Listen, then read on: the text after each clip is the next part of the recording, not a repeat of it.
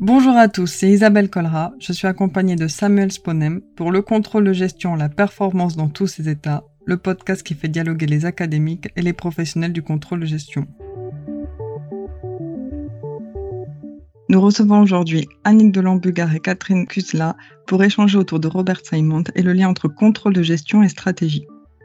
Annick Delambugar, vous êtes secrétaire générale de La Poste Mobile. Vous avez découvert le contrôle de gestion chez General Electric. Vous avez ensuite été directrice financière au sein du groupe Péchiné avant de rejoindre La Poste en 2004 en tant que directrice du contrôle de gestion de la branche service courrier colis. Catherine Cusla, vous êtes depuis quelques mois digne directrice de la recherche du groupe Homme Éducation et chercheuse à l'ESCE. Vos travaux portent sur le rôle des systèmes de contrôle dans l'adaptation stratégique des organisations. Vous avez notamment publié aux éditions de notes avec Zoé Gerby et Xavier Durand le manuel Contrôle gestion et aux éditions Presse universitaire de France le Contrôle gestion, contrôle d'entreprise et gouvernance avec Henri Bouquin. Ma première question est pour vous, Samuel. Robert Simon se trouve dans la partie de l'ouvrage qui porte sur les académiques du contrôle gestion. Qui sont-ils et quel a été leur rôle? Oui, bonjour Isabelle et bonjour à tous. On l'a dit, le contrôle gestion, il a émergé de la pratique, mais à partir des années 1950, il est devenu un objet d'intérêt académique pour des économistes, des théoriciens des organisations ou des psychosociologues. Alors là, dans le dernier épisode, on a discuté notamment de Gert Hofstede. Ces académiques venaient de champs de recherche divers et ont trouvé que le contrôle, et en particulier le contrôle de gestion, était un phénomène organisationnel assez important pour être étudié. Mais le contrôle de gestion, est devenu une discipline d'enseignement, en particulier dans les écoles de commerce aux États-Unis. Il a donc euh, été nécessaire d'embaucher des professeurs dans ce domaine. Ces professeurs ont écrit des manuels, ils ont fait des recherches dans des revues spécialisées en comptabilité ou en contrôle de gestion, et ils ont produit un savoir dans ce domaine. Cette, euh, cette recherche, elle est à la fois très liée à la comptabilité, Souvent, les professeurs de contrôle de gestion et de comptabilité sont regroupés dans un même département, dans les universités, et en même temps très proches du management, car les dispositifs de contrôle de gestion ont des impacts majeurs sur les comportements. Alors, parmi les figures euh, académiques importantes qui ont émergé, au-delà de Robert Anthony, qu'on a déjà mentionné et qui a proposé le premier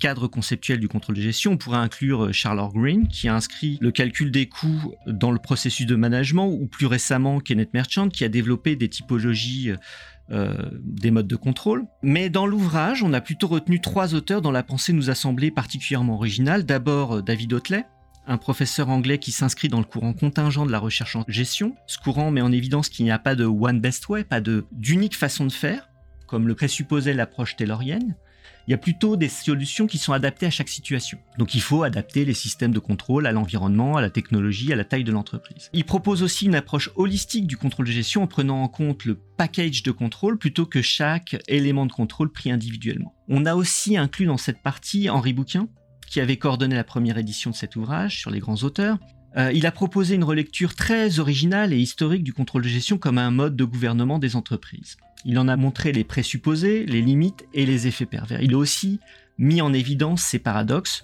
Par exemple, le contrôle de gestion avait été pensé pour faciliter la décentralisation, mais il est souvent utilisé pour centraliser. Il avait été développé dans un contexte de différenciation, mais il est souvent utilisé pour réduire les coûts. Ou encore, il a été développé par des ingénieurs, mais il a permis à des comptables et des financiers de prendre le pouvoir. Alors euh, Henri Bouquin, il a été traduit dans plusieurs langues dans le japonais, mais ses travaux ne sont malheureusement pas réellement diffusés dans le monde anglo-saxon. Il a cependant eu une grande influence sur la recherche et l'enseignement de la discipline dans le monde francophone, et il a formé une bonne partie euh, des auteurs qui ont participé à l'écriture de cet ouvrage. Il y a enfin Robert Simons, qui approfondit le lien entre stratégie et contrôle de gestion et mis en évidence le fait que ce ne sont pas les outils de contrôle qui différencient les entreprises, mais plutôt l'utilisation qui en est faite. Alors on notera que Simons était un comptable agréé, c'est le nom des experts comptables ici euh, au Canada, enfin c'était le nom des experts comptables au Canada, ça a changé. Il a fait sa thèse à Montréal avec Henri Mintzberg, un grand penseur du management, avant de partir à Harvard euh, dans le département de management et comptabilité. Il a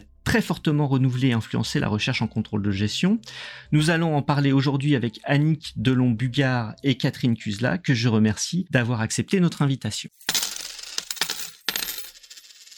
On a coutume de dire que le contrôle de gestion apporte la traduction financière des projets stratégiques. Annick, vous avez une très grande expérience en contrôle de gestion. Pouvez-vous nous expliquer comment ce lien se fait et nous donner des exemples concrets tirés de votre riche carrière professionnelle? Le contrôle de gestion apporte la traduction financière des projets stratégiques. parce que souvent, c'est bien le contrôle de gestion qui va valoriser les intentions stratégiques et c'est ce qui va permettre à la direction générale de s'assurer du fait que bah, ces intentions sont bonnes et que euh, concrètement, en euros notamment ou en dollars, leur réalisation va apporter une vraie valeur à l'entreprise. Ensuite, une fois la stratégie actée par les organes de gouvernance, il faut lui donner de la chair. Et là encore, le contrôle de gestion, euh, le contrôleur de gestion, lorsqu'il est bien intégré dans les instances, il va pouvoir alors proposer les bons indicateurs opérationnels qui vont permettre de réaliser la première année du plan stratégique, notamment à travers l'atteinte des budgets, grâce d'une part à la bonne allocation des ressources et d'autre part au pilotage des indicateurs clés. Par exemple, si on veut développer une nouvelle activité de service à la personne, comme on a pu l'avoir à la Poste, eh bien, on va allouer les budgets pour mettre en œuvre les process de logistique, notamment, et piloter les KPI. Par exemple, un nombre de plateaux repas livrés euh, au domicile euh, des personnes. Un autre exemple. La Poste, en 2023, va complètement changer sa gamme de timbres pour qu'il n'y aura plus de timbres rouges. Ce fameux timbre prioritaire qui était délivré en 24 heures pour 80, plus de 85% de la gamme. On va aller vers des gammes moins rapides, deux ou trois jours mais aussi moins impactante pour la planète, ce qui correspond mieux aux besoins clients. Et cette évolution, bah, elle a été préparée depuis longtemps et le contrôle de gestion a été partie prenante des chiffrages, que ce soit en termes de chiffre d'affaires ou d'optimisation des coûts, puisque lorsqu'on arrête le courrier urgent, ça implique une revue complète de la chaîne logistique, des horaires de relèvement des boîtes aux lettres, des moyens de transport, d'arrêter les avions au profit du train ou de la route, le travail de nuit qui n'est plus nécessaire pour tenir le timing, et bien sûr, on doit alors revoir les tournées de distribution des facteurs qui n'ont plus besoin de s'arrêter tous les jours devant toutes les boîtes aux lettres. Toutes ces évolutions, il a fallu les traduire dans les business plans et, et travailler ensuite bah, toute la transition pour se préparer, notamment en identifiant la baisse des coûts attendus, qu'il s'agisse de transport ou de masse salariale.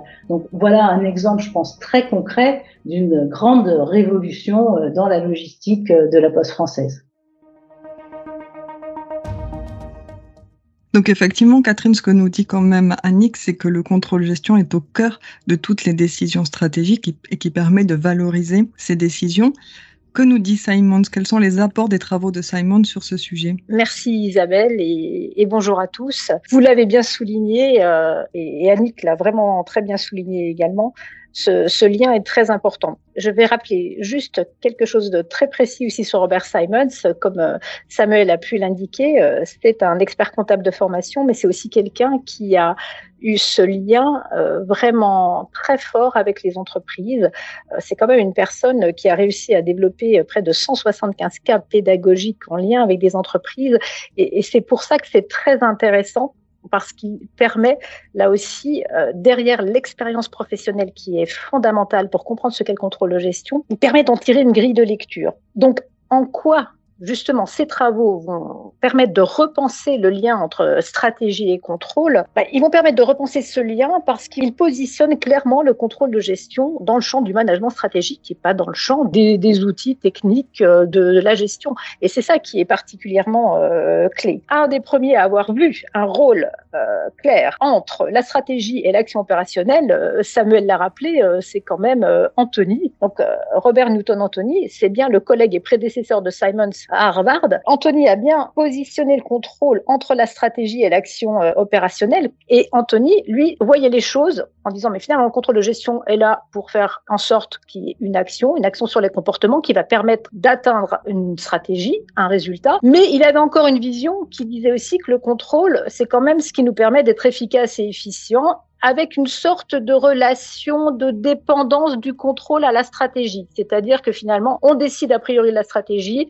et on va mettre en place ces systèmes de contrôle. Là où Simons va vraiment apporter quand même une dimension de, plus, c'est qu'il va se poser une question très, très simple. Il va dire, mais finalement, est-ce qu'on fait du contrôle de la même manière partout? Il va faire une étude avec plus de 100 euh, entreprises, donc vraiment euh, la, grande étude euh, en 1987. Et à partir de cette étude, il va voir qu'on peut donner une autre définition du contrôle et du contrôle de gestion, non pas comme un, ensemble de systèmes et de processus qui permettent de décliner la, stratégie, mais comme un ensemble de systèmes et de façons de travailler qui vont permettre, en utilisant l'information, de reconfigurer l'activité organisationnelle. Autrement dit, le contrôle de gestion devient un outil de changement organisationnel et de reconfiguration stratégique. Et c'est pour ça que la relation stratégie-contrôle n'est plus la même dans le cadre euh, de Simons. Alors cette vision, euh, elle est portée en France à la même époque euh, par Henri Bouquin et, Philippe Lorino, qui vont utiliser d'autres termes en fait pour qualifier ce, ce, même phénomène. Enfin, ce qui est remarquable, c'est que des auteurs comme Simons ont sorti l'étude du contrôle de gestion de sa vision strictement technique, comme l'a bien rappelé Annick, en montrant vraiment qu'une stratégie, ça se traduit en action opérationnelle, mais qu'il faut cet intermédiaire et que le contrôle de gestion est là pour jouer, pour jouer ce rôle.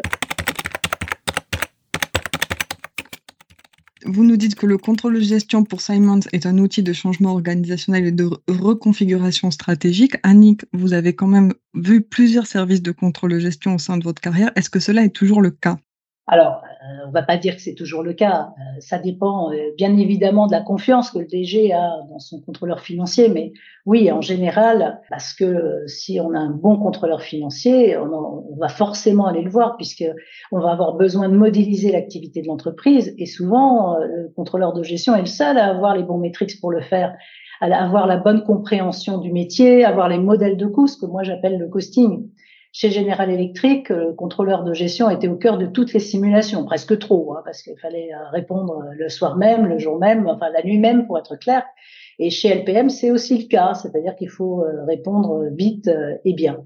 Mais ce rôle, il se mérite. Il se mérite parce que d'abord, il exige beaucoup de disponibilité, comme je viens de souligner, parfois un peu d'abnégation. Mais voilà, je pense qu'un bon contrôleur de gestion, naturellement, il va avoir l'œil de son patron, à peu d'exceptions près. Et puis l'idéal après, c'est quand euh, le lien est fait, euh, si je vais jusqu'au bout avec euh, mon nouveau rôle de secrétaire général, avec le dispositif RH. Donc on a le stratège, les idées, les chiffres avec le contrôle de gestion, la déclinaison dans la feuille de route budgétaire et dans les objectifs opérationnels, et après une RH qui intègre ces objectifs dans les critères de part variable. Et là, on est bon et la boucle est vraiment en place pour mobiliser tous les acteurs euh, vers un but commun et répondre à, la direction générale. Mais euh, le travail du contrôleur de gestion, c'est aussi l'animation à travers le dialogue budgétaire et euh, l'aide notamment au retour à la trajectoire.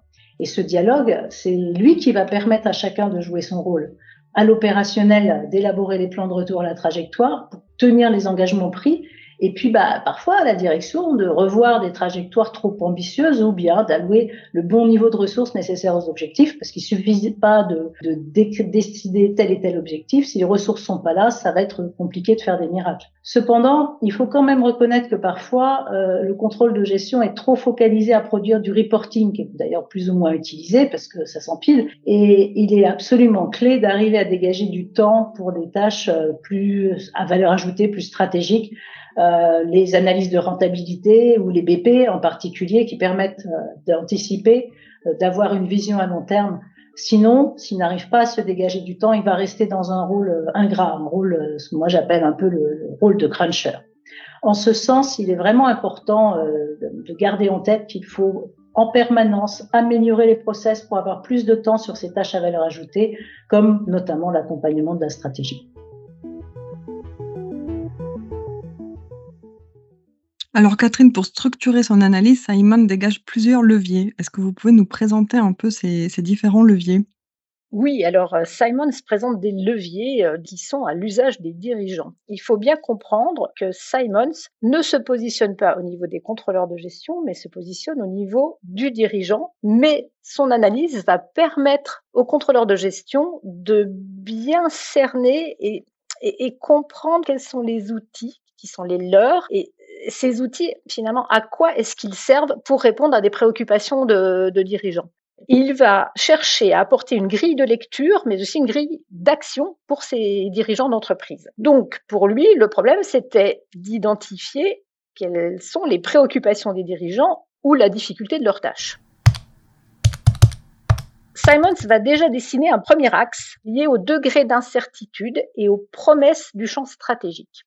En tant que dirigeant, quand je suis sur cet axe-là, première possibilité. Soit je suis en situation de faible incertitude sur les risques possibles ou mes facteurs clés de succès. Autrement dit, je n'avance pas dans le brouillard, je vois quels sont les risques, je vois euh, ce qu'il appelle en fait les variables de performance, c'est d'identifier, et je vais mettre en œuvre des systèmes de contrôle qui vont permettre de maîtriser en fait ces risques et ces variables clés.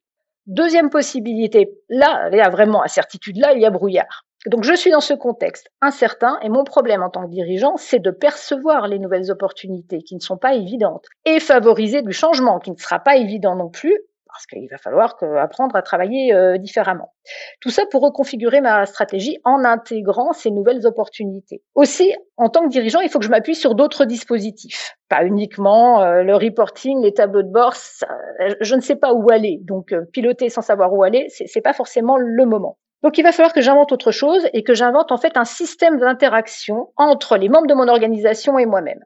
Dans cette dimension, tout l'enjeu pour le dirigeant, quand je suis euh, en, forte incertitude ou en faible incertitude, c'est de manager cette tension entre l'innovation créative et la réalisation d'objectifs prédéfinis. Parce qu'en général, on est quand même dans les deux cas.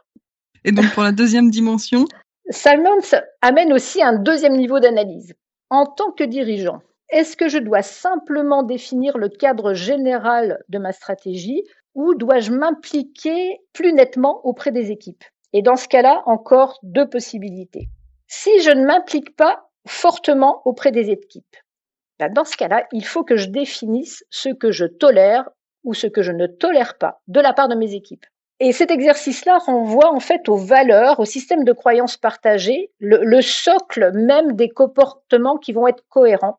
Et aussi, il faut que je précise ce qu'il faut éviter comme risque, si je sais qualifier ce risque. Et là, je peux donner un exemple. Vous avez des secteurs dans lesquels il faut dépenser en recherche et développement un certain pourcentage du chiffre d'affaires. Si vous ne dépensez pas ce pourcentage du chiffre d'affaires, vous risquez de décrocher, de ne plus faire partie du jeu stratégique. Donc, vous avez un risque à éviter. Vous précisez bien ce risque, mais ensuite, vous laissez les équipes se débrouiller. Ça, c'est la première situation dans cette dimension. Autre cas de figure, bah là, c'est l'inverse. Là, je vais m'impliquer parce que les équipes ne vont pas y arriver seules. Donc, dans ces cas-là, il faut les accompagner. Soit pour s'assurer qu'elles alignent bien leurs actions à des facteurs clés de succès qui sont euh, précisés, ces fameuses variables clés. On est dans la situation de pilotage. Soit parce que nous sommes dans un contexte d'incertitude. Et là, tout l'enjeu, c'est de créer un nouveau modèle d'affaires qui soit réalisable, faisable avec les équipes. Et ceci demande des interactions organisées et continues. Donc c'est bon, on a deux dimensions. Donc deux dimensions qui ont deux possibilités euh, d'existence sur chaque dimension, deux fois deux, quatre. Ben, on arrive à quatre leviers possibles de contrôle. Donc les quatre leviers, ben, il les a nommés. Premier levier, contrôler en disant ce qui n'est pas toléré, ce qu'on ne peut pas faire. On peut imaginer des entreprises dans lesquelles les ingénieurs concepteurs sont très imaginatifs, très actifs. Donc ils ont des projets de R&D foisonnants. On peut, par exemple, leur imposer une limite budgétaire, donc c'est vu comme un garde-fou, qui va leur donner un terrain de jeu et qui va limiter le risque financier. Mais on leur dit, vous pouvez faire tous les projets que vous voulez, mais vous ne dépassez pas tant d'argent et on reste dans, dans ce jeu. Deuxième levier, le contrôle diagnostique. Là, le système de contrôle, il est utilisé pour l'alignement stratégique des actions aux variables considérées comme clés. On retrouve les tableaux de bord, on retrouve la notion de KPI, donc Key Performance Indicators. Et Simons va qualifier ces systèmes de contrôle de systèmes de contrôle diagnostique. Dans ce cas-là, on connaît a priori quelles sont les variables qu'il faut absolument maîtriser. Et une fois qu'on a identifié ces variables, on va suivre les résultats et voir s'il y a des écarts par rapport aux objectifs que l'on s'est donnés et prendre des actions correctives. Donc là, on est typiquement dans, les systèmes de pilotage. Donc ces deux premiers leviers, le garde-fou et le système diagnostique, ce sont des leviers que nous connaissons parfaitement dans le champ du contrôle de gestion. Les deux dernières cases échappent un petit peu plus au champ du contrôle de gestion euh, tel qu'on peut l'apprendre dans les manuels de contrôle de gestion. Donc troisième levier. Donc Simons appelle ce contrôle le contrôle interactif. Cette fois-ci, nous sommes en situation d'incertitude ou de flou stratégique et euh, certains systèmes peuvent nous permettre de dépasser cette situation inconfortable. Et pour dépasser cette situation inconfortable, il va falloir qu'on suscite euh, le débat, les discussions dans les deux sens, euh, top-down, bottom-up, et aussi de manière transversale. Tout ça pour développer un langage commun, des propositions d'action partagées, faire passer des messages, recueillir les propositions des opérationnels. Et bien évidemment, bah, qu'est-ce qu'on cherche euh, à faire ici? Bah, On cherche à faire émerger de, de nouvelles idées, des nouveaux processus, des nouvelles formes d'organisation quatrième et dernier cas, c'est ce qu'il appelle le système de croyance ou les valeurs en fait euh, fondamentales qui sont partagées ou à partager. Cette fois-ci, le dirigeant va laisser de l'autonomie aux équipes, mais il va donner des valeurs à respecter. Il y a des choses qu'il ne faut pas faire, mais pas en termes de risque à éviter ici, c'est en termes de comportement on est dans un champ qui est un petit peu moins euh, habituel pour le contrôle de gestion. Mais je pense que c'est très important pour les contrôleurs de comprendre quelles sont les normes de comportement autorisées et attendues. Donc le système de valeurs de l'organisation. Et selon lui, le changement passe aussi par la formalisation des valeurs qui va permettre une certaine cohérence en fait, dans les comportements. Donc ces deux leviers renvoient vraiment à des modalités de contrôle qui sont beaucoup moins formelles mais qui sont euh, quand même du domaine du management et qui sont des leviers transformateurs. On, ne peut pas se contenter de la description des quatre leviers. C'est une aide à l'identification des modes de contrôle, mais surtout des modes de contrôle pertinents et adaptés au contexte euh, d'incertitude et au niveau d'implication. Donc justement, le contrôle de gestion est un rouage clé. La mise en place des contrôles qui sont liés à la stratégie Annick, est-ce que vous, au cours de votre carrière, vous avez vu une évolution dans les outils utilisés par le, contrôle de gestion? Ah oui, ça, effectivement, quand j'ai commencé, on était déjà content quand on avait euh, déjà une comptabilité analytique, d'une part, et en plus, si cette comptabilité analytique, on retrouvait les mêmes chiffres que dans la comptabilité générale au pied de total, parce que c'était pas, c'était pas toujours garanti. Euh, il y a eu Excel aussi, et Excel est d'ailleurs toujours là, euh, très très longtemps plus tard. Et puis ensuite, on a vu arriver des nouveaux outils, notamment pour le reporting, pour l'élaboration et le suivi budgétaire. C'était vraiment une révolution à l'époque. Euh, et des outils de costing qui nous ont permis de cartographier les flux euh, et puis d'allouer euh, avec des, des, coefficients de complexité. Là, on a commencé à regarder la marge par client, la marge par produit et à prendre des décisions un peu autrement. On a fait des découvertes, les opérationnels étaient parfois surpris. Euh, quand j'étais dans l'électrométallurgie, on a complètement revu notre gamme de produits euh, quand on a découvert euh, parfois ce qu'on perdait ou ce qu'on gagnait sur certains types de production parce que la mise au mille était clé, le recyclage était clé et si ces éléments-là n'étaient pas pris en compte avec les, bonnes modélisations et les bons outils, on pouvait perdre beaucoup d'argent et d'ailleurs c'est ce qu'on avait fait à l'époque. Mais on a, on a progressé et l'équipe avait progressé ensuite. Et puis plus récemment, bah, il y a la fameuse data visualisation c'est formidable. On peut faire des drip down. On n'a pas besoin d'avoir 200 euh, pages euh, produits euh, papier et on peut déléguer un petit peu aux opérationnels pour que, bah, quelque part, ils regardent eux-mêmes et pendant ce temps-là, le contrôleur de gestion peut, peut faire autre chose. J'ai vu aussi, et ça m'a beaucoup étonné parce que je n'y croyais pas, un reporting complètement automatisé en contrôle de gestion. Et vraiment, j'ai été impressionné par l'analyse d'écart. C'était vraiment, c'était magique, c'était bien dit, c'était bien décrit. Mais tout ça parce que bah, ça avait été bien préparé. Ça, c'est de la RPA, c'est pas de l'intelligence artificielle. N'empêche qu'il vaut mieux une machine qui, qui travaille bien euh, les choses plutôt que de l'à peu près euh, dans les analyses. Alors, vous êtes plus contreuse de gestion, mais est-ce que vous avez peur de vous faire remplacer justement par les machines? La machine a beaucoup de chemin à faire. Il y a toujours le problème des référentiels, garbage in, garbage out. Il y a toujours la complexité. Les machines peuvent être très précises, mais elles peuvent aussi euh, produire euh, d'une grand n'importe quoi euh, sans être en capacité de, de détecter les anomalies.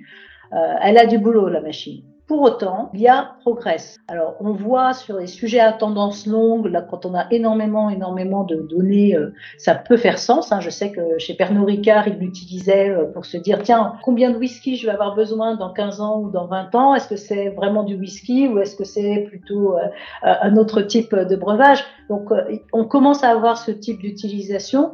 Euh, je ne l'ai pas beaucoup vu encore sur le contrôle de gestion. Je serais très très preneuse. Il y a des choses qui se font hein, pour essayer de détecter des liens avec euh, le climat, avec. Euh, mais c'est plus orienté sur des perspectives de marché et de chiffre d'affaires, je dois dire.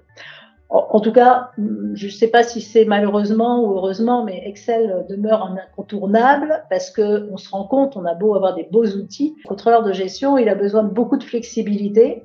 Et souvent, les outils sont à la main des maîtrises d'ouvrage et pas assez à la main des contrôleurs de gestion. Du coup, il n'y a pas cette rapidité d'évolution qui, qui, est la marque, du métier. Après, les outils, ils doivent répondre aux besoins de l'évolution du rôle du contrôle de gestion. Or, euh, bah, jusqu'ici, c'est vrai qu'on était très orienté performance financière. On nous demande d'être beaucoup plus sur une performance globale qui intègre notamment euh, la RSE. Donc, on commence à se dire, tiens, euh, dans certains cas, c'est le contrôleur de gestion qui va aller travailler le bilan carbone. Bon, ok, comment on fait? À partir de, de, quelles, de quelles informations?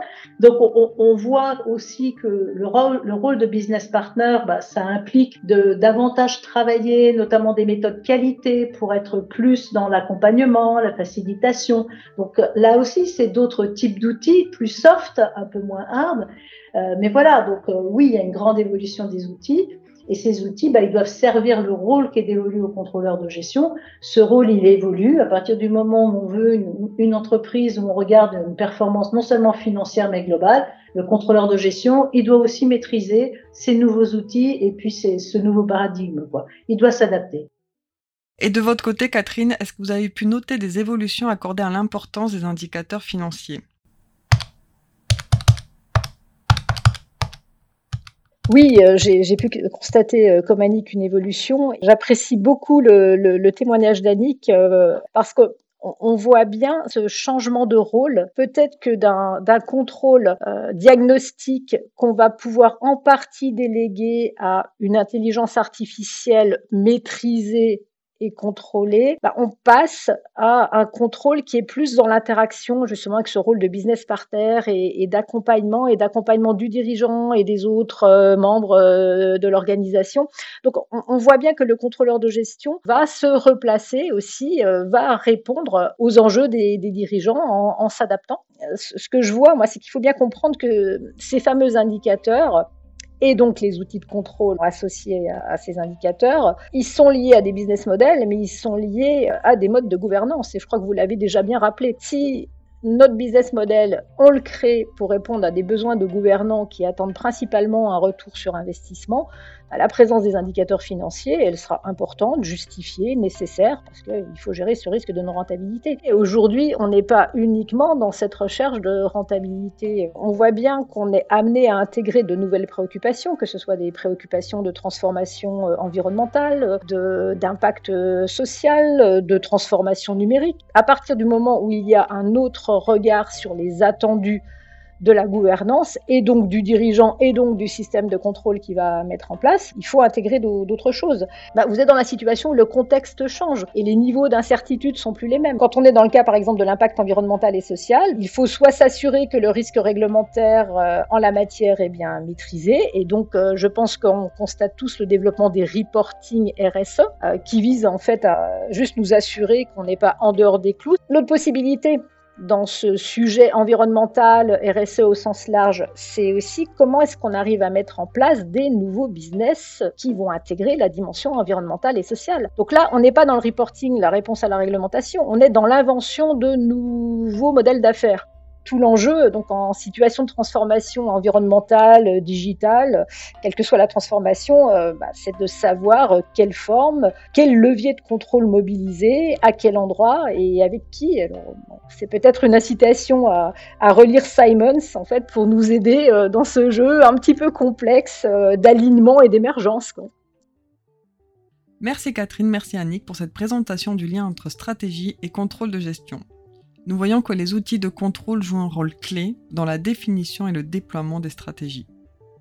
C'était Isabelle Collera et Samuel Sponem pour le contrôle de gestion à la performance dans tous ses états, le podcast qui fait dialoguer les académiques et les professionnels du contrôle de gestion. Au montage et à la réalisation Stéphanie Ruwander avec l'assistance de Marina Goguet. Dans le prochain podcast, nous parlerons de Peter Miller et de son analyse du contrôle de gestion comme outil de pouvoir.